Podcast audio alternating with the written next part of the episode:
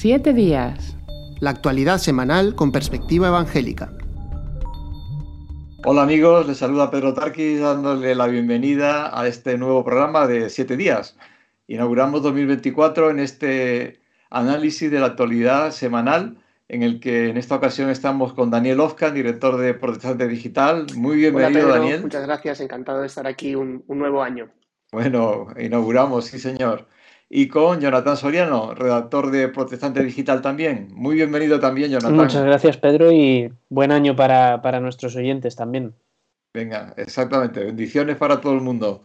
Y Hola, vamos Pedro. a empezar analizando un acuerdo migratorio que el pasado 20 de diciembre eh, anunció la Unión Europea y que ha sido eh, denominado como un pacto histórico, tardó muchos años, casi 10 en conseguirse, aunque algunos lo han llamado respuesta reaccionaria. Entonces estamos en ese análisis crítico, crítico para lo positivo también y lo negativo que se hace de este acuerdo desde la sociedad general y también de, de entidades evangélicas.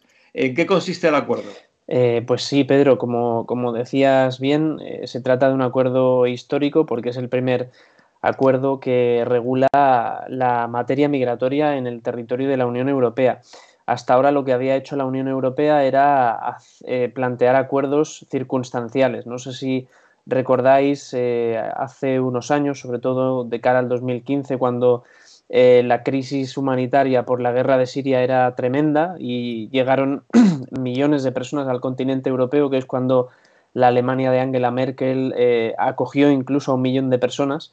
Eh, lo que había hecho la Unión Europea hasta ahora era eso, ¿no? Era eh, repartir la acogida de personas por cuotas entre países, pero era, eran pactos circunstanciales, no era un acuerdo general. Sin embargo, ahora tenemos un acuerdo de ley, un acuerdo que, normativo que, que pretende regular este hecho migratorio. Se basa en cinco leyes y sobre todo lo que, lo que pretende hacer este acuerdo es eh, controlar eh, el, flujo migratorio para evitar también la, llegada de personas, como se ha visto en los últimos años, al continente europeo. Eh, los dos puntos más destacados en los que se han centrado también las entidades de la sociedad civil, las organizaciones como Amnistía Internacional, hablo ahora a nivel secular, pues es la eliminación de los centros de acogida fronterizos, eh, lo cual, según estas organizaciones, dicen que permitiría expulsar de forma más rápida a las personas, eso que popularmente hemos llamado devoluciones en caliente, aquí en España, por ejemplo, con, con la situación en Melilla. ¿no? Y la otra, lo otro eh, a destacar de, de, esta, de esta nueva norma, de este acuerdo normativo, es eh, que este reparto de los migrantes que llegan al territorio de la Unión Europea eh, es obligatorio a partir de ahora. Había habido mucha tensión entre los países miembros, sobre todo entre los países del sur, eh, que tienen territorio fronterizo con la costa mediterránea, y los países del norte, por ese reparto. ¿no? Y ahora se habla de una sol solidaridad obliga obligatoria, o sea, los países sí o sí tienen que repartirse de forma equitativa a las personas que llegan al territorio cuando se habla de asilo. Para esto se, se, tienen en cuenta una serie de parámetros, como por ejemplo la demografía también a nivel económico, eh, y bueno, son cuestiones que a, nivel, a medida que se vaya aplicando la normativa, se, irán, se irá viendo cómo, cómo se resuelven ¿no? esas tensiones también. Ah, Entre lo que es la parte humanitaria, son personas antes que nada, ¿no? Eh, que hay que atender. Los creyentes hablamos siempre de la parábola del buen samaritano, ¿no? El, prójimo, el próximo que nos encontramos, y por otro lado el necesario orden y regulación de la afluencia de extranjeros que cualquier nación tiene que regularlo. Entonces, eh, ¿cómo se analiza este difícil equilibrio entre estas dos circunstancias de este acuerdo migratorio? Pues sí, eh, como, como, dices, eh, desde Protestante Digital hemos contactado a varias entidades evangélicas eh, que están trabajando de cerca con, con migrantes en, la cuestión del asilo, en la cuestión de la llegada. ¿no? Y eh, la visión es bastante unánime. Quizás en algunos detalles hay un poco de discrepancias, pero la visión es bastante unánime en que, bueno, eh, sí, es, un acuerdo histórico. Quizás los políticos, la parte política lo plantea con un aire de grandeza que las entidades evangélicas no comparten o simplemente comparten el hecho de que es histórico por el hecho de que es el primero y el único acuerdo que ha habido hasta ahora, ¿no?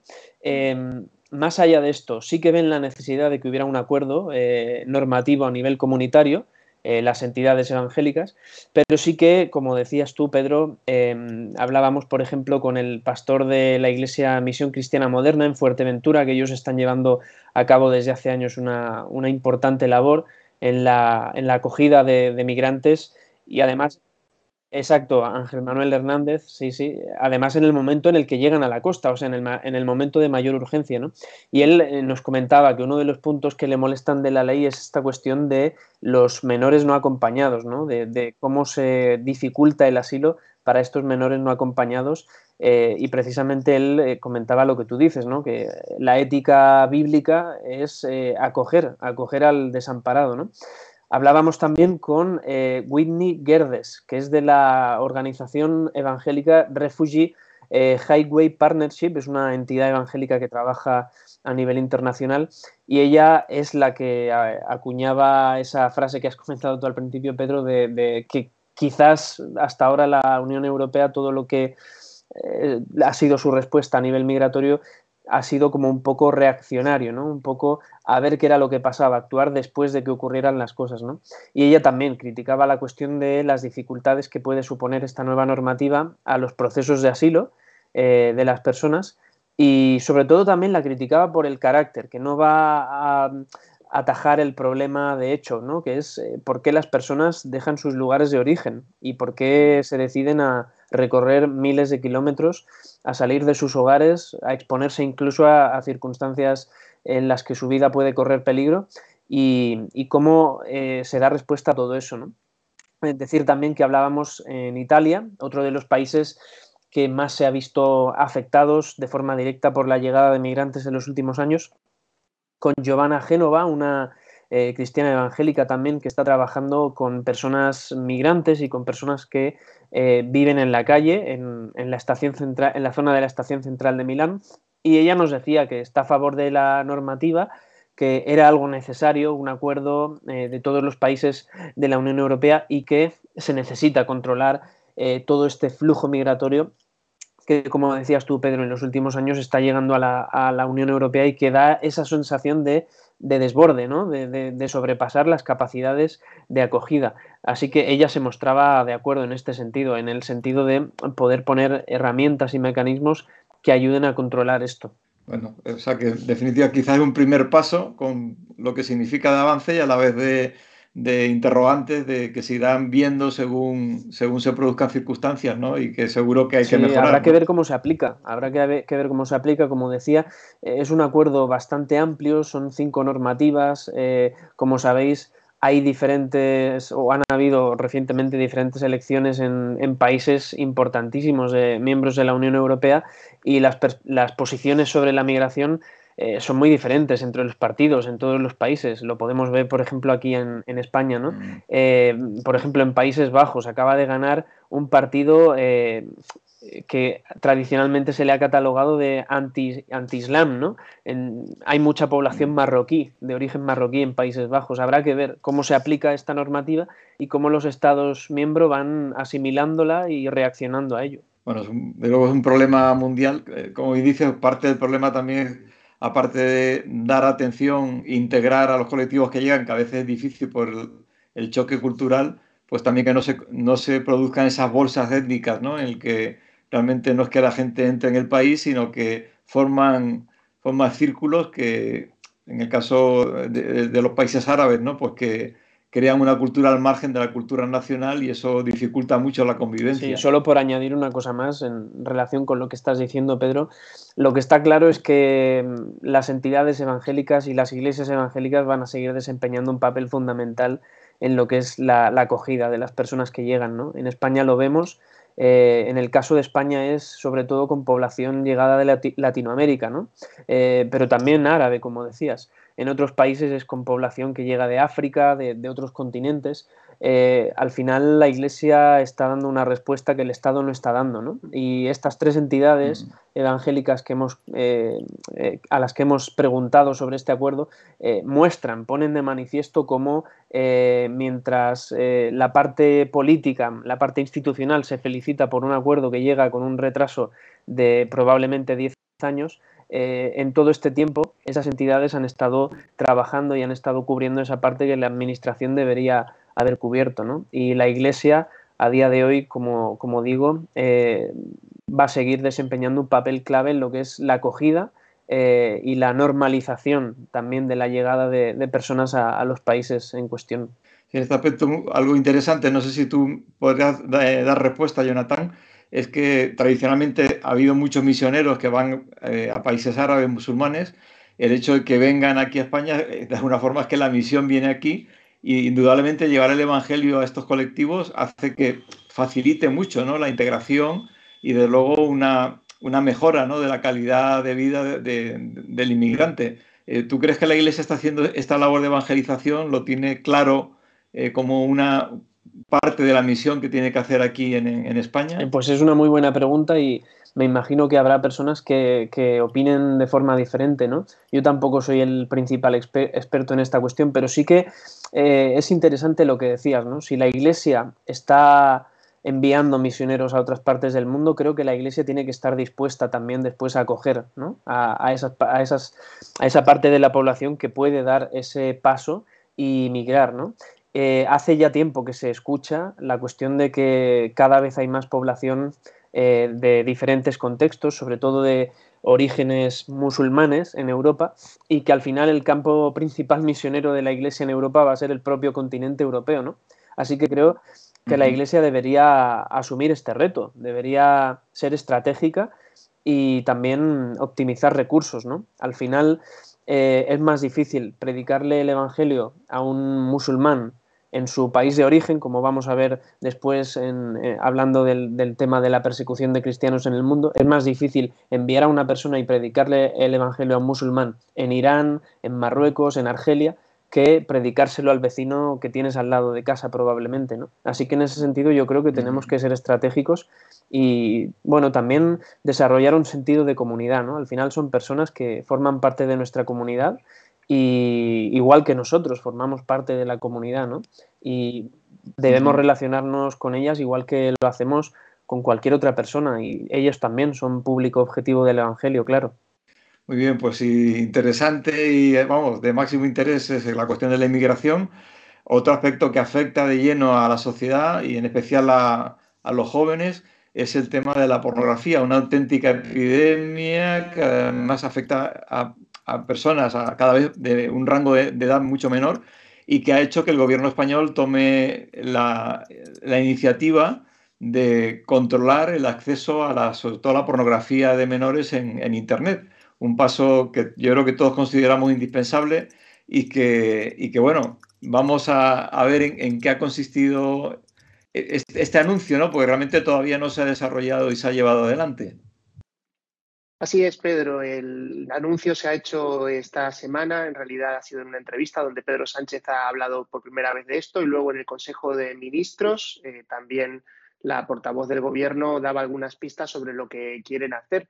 Y como informábamos en Protestante Digital, eh, en la noticia, pues eh, básicamente el Gobierno ha prometido limitar el acceso de menores a pornografía. es un, dentro de un paquete de medidas que que el presidente Sánchez presentó en una entrevista en la que hablaba de la necesidad de abordar esta problemática del acceso a la pornografía y, la, y sobre todo pensando en los, en los menores de edad, en los mm. jóvenes, en los niños que están eh, indicando ya unos niveles de consumo muy altos de contenido pornográfico y eh, por fin, en un sentido, el gobierno eh, dándose cuenta de que hay unos perjuicios muy claros eh, que tienen que ver no solo con eh, la, sexualidad de las personas, no que tiene que ver solo con la moral, digamos, sino que tiene que ver también eh, con muchos de los comportamientos que, van teniendo también los jóvenes, los adolescentes, a medida que, crecen.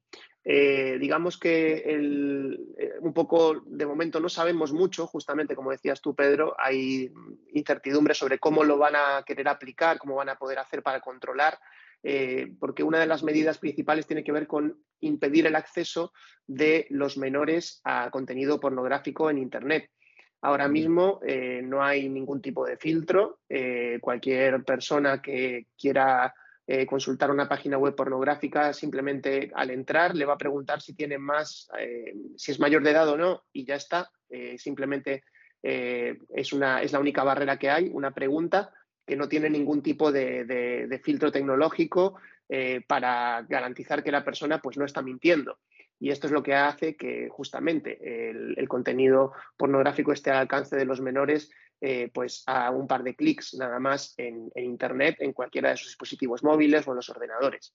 Evidentemente, el, asunto es mucho más profundo, eh, no tiene que ver solo con una cuestión de limitación de, acceso a contenidos que puedan ser eh, poco adecuados para su edad, sino que tiene que ver también, y, se ha estado viendo a lo largo del tiempo, con el desarrollo de, la sexualidad, el desarrollo de las relaciones, la manera en la que también incluso los jóvenes eh, pues eh, ven eh, a, las personas del otro sexo y, todo esto pues está teniendo una influencia muy negativa que ya está siendo demostrada y denunciada desde hace mucho tiempo por, por todo tipo de, expertos. Una de las cosas que, más se han discutido sobre el posible desarrollo de la ley es si el hecho de identificarse como mayoría de edad, como adulto, vamos, el que entra en la página web pornográfica, supone el, que haya un, control ¿no? y, un, y un estar expuesto a que se sepa desde la página web o desde quien controle la información quién está accediendo y quién no. Aunque desde luego lo ideal sería que nadie accediera, ¿no? Es un poco hmm. eh, curioso el tema, pero bueno, por lo menos hay que asegurar que no entren los menores, pero hay miedo, ¿no? A, quién controla estas, e, este acceso y quién sabe quién entra y quién no. Sí, esto es una de las cuestiones que, está ahora mismo en discusión y de la que se está hablando bastante mm, cómo se va a hacer. Eh, se, ha hablado de, ciertos eh, dispositivos que, en los que está trabajando la Casa de Moneda y Timbre, eh, es decir, algo parecido quizá a lo que es el DNI electrónico, que sería pues una medida en la que se podría, que se podría utilizar.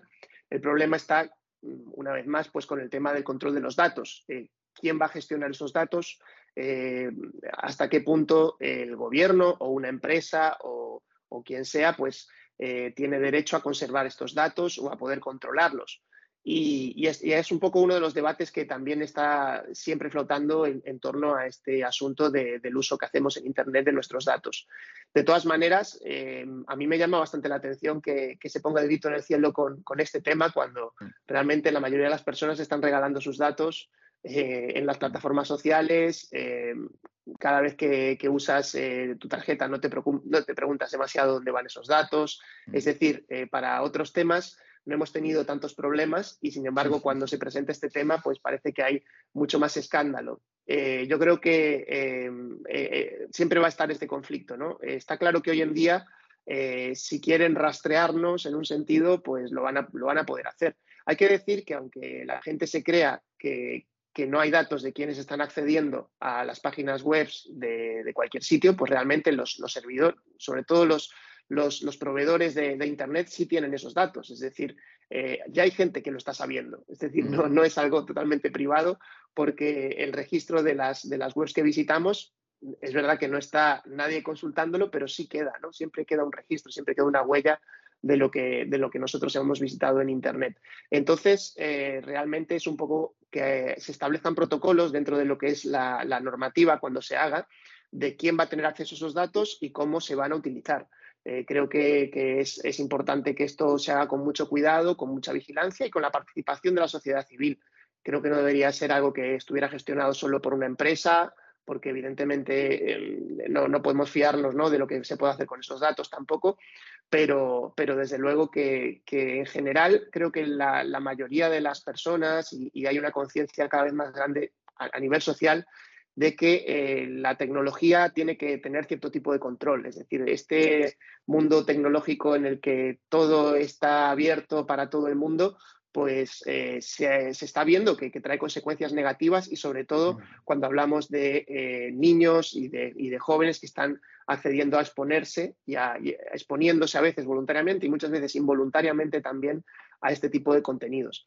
Hay otra vertiente interesante que, por ejemplo, tiene que ver con cómo la, pornografía y el contenido pornográfico eh, está eh, generando eh, futuros consumidores de prostitución. Y esto es algo que, vienen defendiendo también desde posiciones, de, posiciones feministas, posiciones también de, otros expertos, de psicólogos, de sociólogos, que han visto una relación también clara entre estas dos cosas y evidentemente pues la prostitución que también luego trae detrás la trata de personas. Por lo tanto, eh, son muchos los, las consideraciones que se podrían hacer sobre, sobre este asunto y que realmente eh, son debatibles, pero está claro que mm, parte de la sociedad por lo menos está dando cuenta que algo no está bien y algo hay que hacer para, intentar controlar este, este aspecto que parece que ahora mismo está totalmente descontrolado. te has mencionado algo que me hace, eh, me hace gracia, ¿no? El sentido de que dicen, esto no es puritanismo, ¿no? Al final, pero sí, en el fondo es que coincide con la, vamos a decir, con la moral cristiana, ¿no? Con los valores religiosos y como que les cuesta decir, oye, que al final tenían razón, ¿no? Pero nosotros no lo hacemos por religioso, lo hacemos como por cuidar a los niños, cuando el, punto de vista de la moral cristiana tampoco es un puritanismo en el sentido eh, de su origen, ¿no? Sino realmente es porque hay unos valores muy importantes y lo que hace esto es consolidar que el punto de vista cristiano tiene razón, ¿no? Sí, es un poco, hay, un debate un poco mm, profundo ¿no? sobre qué se tiene que regular y qué no se tiene que regular. Eh, en este caso, mm, está claro que, a, los que a, quien más le conviene la no regulación es a quien está haciendo dinero de todo esto. ¿no? Mm. Eh, y hay, un, hay que decir que esto no es ya simplemente una cuestión de moral, es una cuestión que tiene que ver muchísimo con negocio. Eh, las cifras que, están moviendo las, las webs pornográficas son eh, tremendas. Eh, y luego no solo lo, que diríamos la, creación de este tipo de, vídeos o, este, o, este, producto audiovisual, sino todo lo que se genera además, porque realmente están mm, generando que pues, mucha gente vea, eh, por ejemplo, el, prostituir sus cuerpos como una posible salida laboral, ¿no? es algo terrible, pero lo estamos viendo y, hay otras plataformas que han crecido a partir de la gran difusión de pornografía que hay y el, consumo elevado que se va retroalimentando eh, eh, con el tiempo y hemos visto pues eh, que, hay plataformas que, están creadas ya casi específicamente pues para que, mm. para que sobre todo las, chicas jóvenes pues lo vean como una manera de, poder pagarse pues el mm. piso o la carrera el, poder estar mostrando su cuerpo mm, por, por un dinero, ¿no? Y, realmente eh, e, el que no lo ve como un problema, eh, a mí me hace pensar, ¿no? No es una cuestión ya solo de, una, moral cristiana, sino a veces de pensar en el otro, ¿no? En, si, tú, si tú lo harías o si tú estás siendo consciente de, por qué lo harías, ¿no? Es lamentable pensar que estamos generando una sociedad que, realmente eh, se fomente esto, ¿no? Y, mm. yo creo que, con esta, este sistema actual que tenemos, de todo abierto, todo libre eh, y que cada uno haga lo que quiera, pues es a lo que está, a lo que está llevando. además también muchas de las mujeres que aparecen ahí son mujeres tratadas o abusadas. Eh, me estaba viniendo a la cabeza el contraste que hay entre esta preocupación legítima y además deseable por, los niños y los jóvenes que no entren en este mundo de la pornografía, eh, porque daña su, su desarrollo, ¿no? y sin embargo, pues otro aspecto como es el aspecto de la transexualidad se está yendo tan a la ligera y no solamente no hay leyes que regulen de forma adecuada esa, esa realidad que hay que atender, sino que la esté fomentando cuando hay, ya está demostrado que hay niños y niñas que se les induce en este camino de la transexualidad cuando realmente no era la dificultad o el problema que ellos tenían en su identidad, ¿no? O sea, es una paradoja.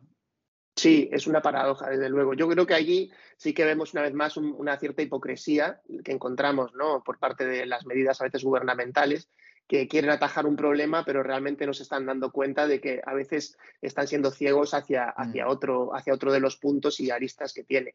En este caso, pues eh, se ha hablado mucho, por ejemplo, de una, de una ley eh, una ley integral de, educación para, para, la sexualidad que desarrolle mm, pues estos aspectos pero claro, no puedes tener teorías eh, enfrentadas eh, mm. eh, en ese sentido que, realmente chocan totalmente, ¿no? No puedes decir una cosa para un, para un, para un tema y, la contraria para el otro, ¿no? Y mm. en este caso está claro que una de las, de las causas y de, las consecuencias que tiene el, hecho de esta sociedad, digamos, pornificada, es la, la, sexualización de los, de los niños, de los menores. Y la ley trans, lamentablemente, va en la misma línea aunque ellos lo quieran vestir como una cuestión de identidad, eh, realmente mm, es, triste, pero no tiene tanto que ver solo con eso. Pues hay algunos casos que sí, pero son los que justamente tienen que ser tratados con cuidado por psicólogos, por médicos, que es lo que se estaba pidiendo que, se hiciera bien en la ley trans y no se hizo. Eh, pero realmente muchos son eh, conceptos que, tienen que ver con esa sexualización de, de los niños y que realmente eh, forma parte también de este, de este sistema en el que se quieren acelerar a veces los procesos y, no se tiene la paciencia, no se está educando adecuadamente y, dejando también a los niños en un sentido ser niños, ¿no? que es algo que realmente también nos, nos preocupa. Bueno, pues habría mucho más que hablar, pero por amor al tiempo y a los temas que tenemos, vamos a pasar al siguiente, que también es de máximo interés y es que justo hoy, en el momento que estamos haciendo este programa, acaba de publicarse la lista mundial de persecución que cada año eh, realiza Puertas Abiertas, Open Doors, y que, y que hoy ha salido a la luz. Entonces, bueno, esto da, da para mucho. Antes, muy bien decía Jonathan que, esto tiene que ver también con el tema de, libertades y con el tema de, de, la, de la vida de los cristianos. Eh, ¿Qué resumen hacéis del, de la lista que se ha publicado este año? Pues eh, Pedro, sí, eh, lo novedoso principalmente de este año es eh, negativo. como viene siendo en los últimos años, la lista mundial de persecución de, puertas abiertas sigue mostrando hasta qué punto se está deteriorando la situación de la libertad cristiana en tantos países, cada vez en más países, nos decía el, el director de Puertas Abiertas aquí en España, Ted Blake, en una entrevista eh, que, le hicimos esta semana, em, nos hablaba de, que cada vez son más países eh, aquellos que, persiguen la libertad cristiana y aquellos lugares del mundo en los que los cristianos ya no pueden expresar sus eh, planteamientos, vivir su cosmovisión y mucho menos tampoco vivir con libertad sus propias creencias y su, sistema de fe. Hasta 78 países en el mundo están registrados con niveles altos, muy altos o extremos de persecución contra los cristianos, según Puertas Abiertas en esta última edición de la lista. Eh, en 2023, en los 10 primeros meses de 2023, es importante matizar que la lista se hace de enero a octubre de cada año. En los 10 primeros meses de 2023 eh, fueron asesinados 4.998 cristianos en todo el mundo, eh, la gran mayoría en Nigeria, más de 4.500 en Nigeria, eh, solo un país. Eso nos habla también de eh, hasta qué punto ¿no? se, alcanza a, perseguir la, realidad de la fe cristiana en, ese lugar en concreto. Y también otra de las novedades de esta lista es el, aumento, dicen ellos, dicen desde Puertas Abiertas, desproporcionado, cito literalmente, de ataques contra los edificios de iglesias. han registrado al menos 14.000 edificios de iglesias que han sido eh, saqueados, vandalizados, quemados o destruidos. Así que estos son, estas son las cifras más destacadas de esta última edición de la lista mundial de persecución. En cualquier otro colectivo esto está... Me llamó la atención hace poco en, Nigeria, en, bueno, hace poco en, Navidad asesinaron cerca de 200 personas y, no salían los medios. A mí me dejó absolutamente, me refiero a los medios seculares de mayor difusión, ¿no? Y sin embargo salían noticias de las tonterías y anécdotas más curiosas de Navidad y, algo tan, tan importante. Si hubiera habido un atentado aquí, yo qué sé, en, Reino Unido, en Francia, hubieran muerto 50 personas, hubiera sido algo totalmente aparatoso y, la muerte de casi 200 por su fe, por, por, pensar de una forma determinada, no, no tuvo ni siquiera espacio, ¿no? Es, algo terrible. este vacío informativo también. Sí, yo creo que yo creo que mm, hay como mucha insensibilidad hacia este tema. Eh, muchas veces en los medios se habla ¿no? de que si el muerto, eh, el muerto importa dependiendo de los kilómetros de, distancia que tengas con ellos. Y esto era una cosa que se decía sobre todo antes cuando las distancias eran inmensas ¿no? y pues nadie, nadie le importaba lo que pasaba pues en China.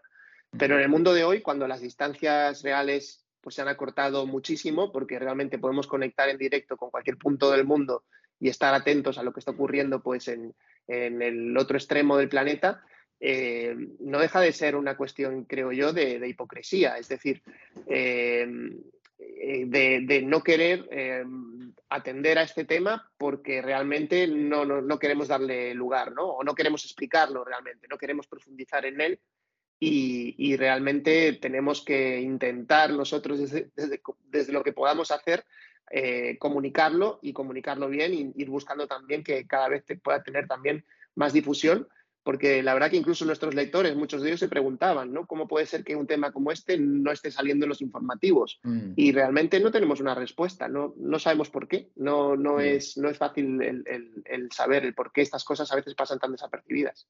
Yo creo que es un poco la paradoja también de Occidente, ¿no? Eh, como, o sea, aquello que ha sido mayoritario en Occidente eh, no, pierde, pierde interés, en cierto sentido, cuando se extrapola a otras partes del mundo, ¿no? Eh, si nos fijamos, eh, es interesante lo que decía Ted, ¿no? en, la lista al final siempre incluyen un apartado de recomendaciones y la verdad es que siempre tienen que dirigirlas a gobiernos de Occidente, eh, que es esa parte del mapa que aparece en blanco, ¿no? que aparece en una situación de paz, de normalización. ¿no? Y él nos decía que cómo puede ser que haya países que han suscrito el derecho a la libertad religiosa pero que no lo estén aplicando. Pues ahí es porque detrás de eso no hay una labor de otros gobiernos, eh, no hay una labor de, análisis, no hay una labor de seguimiento de cómo se están aplicando esos derechos, ¿no? Sí que se hace con otras minorías, pero con esta minoría no se hace. Yo creo que eh, parte del problema es porque el cristianismo en Occidente siempre se ha visto como algo mayoritario, ¿no? Y parece que eso le, quite interés eh, político, social, popular, le quite también incluso eh, valor o, le quite incluso relevancia, ¿no?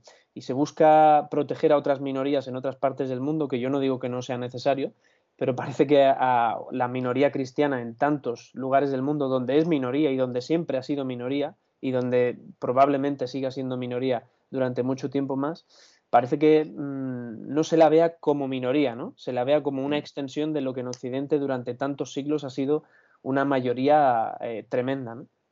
Sin embargo, eh, porque claro, la muerte además, eh, como bien dice el informe y la noticia que ha publicado Protestante Digital, es la punta del iceberg, es decir, como en la violencia contra la mujer, ¿no? debajo de esos asesinatos, leo textualmente, hay una persecución que no para de crecer y una hostilidad y discriminación cada vez mayores que hace que sea más difícil cada vez para los cristianos ejercer una creencia libremente y expresar lo que piensan.